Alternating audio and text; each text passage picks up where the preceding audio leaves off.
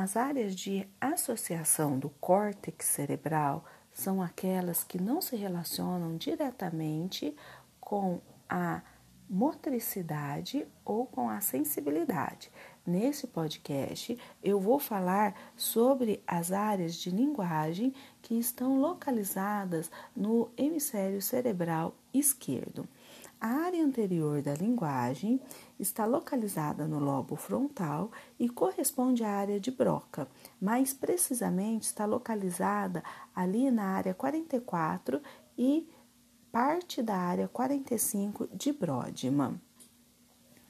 E está relacionada a área de Broca com a expressão da linguagem, com a articulação das palavras.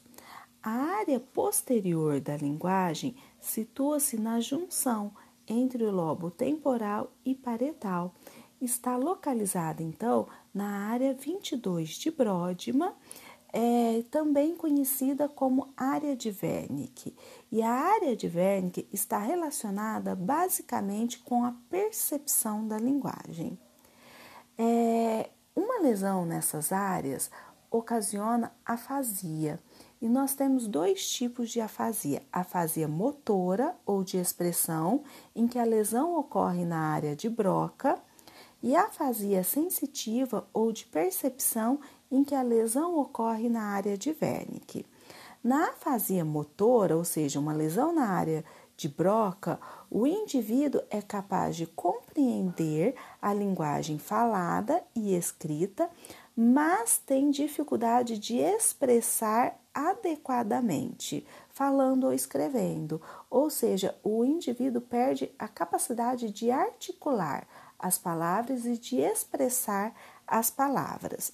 No entanto, uma afasia sensitiva ou afasia de Wernicke, né, a compreensão da linguagem tanto falada quanto escrita, está deficiente.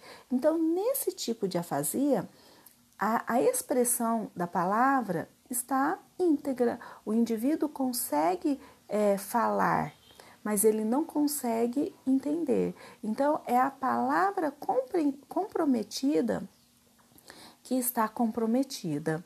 Então, no dia a dia, né, é, o que, que nós é, o que é mais comum ser observado nos pacientes que sofrem um acidente vascular encefálico, né? É, é muito comum os pacientes, aqueles pacientes que tiveram o hemisfério cerebral esquerdo acometido, é muito comum eles apresentarem afasia, né? Afasia motora, né? Eles perdem a capacidade de expressar a palavra.